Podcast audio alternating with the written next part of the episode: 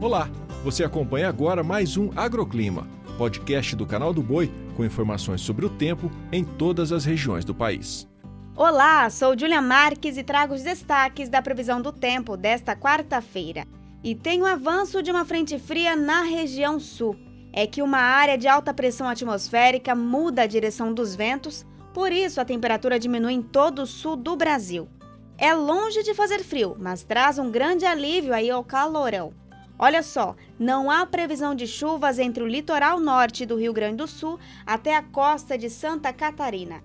E sulistas, sobre o litoral do estado, o tempo fica aberto a partir de amanhã, mas com ventos moderados.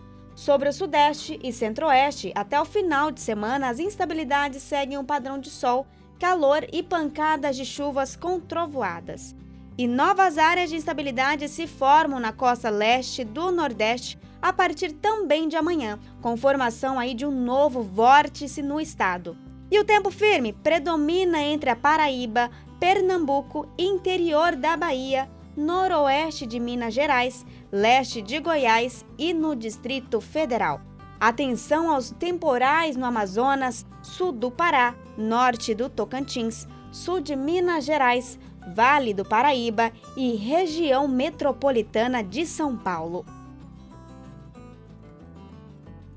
O agroclima pode ser acompanhado também na programação do canal do Boi e em nosso portal, o sba1.com. Até a próxima!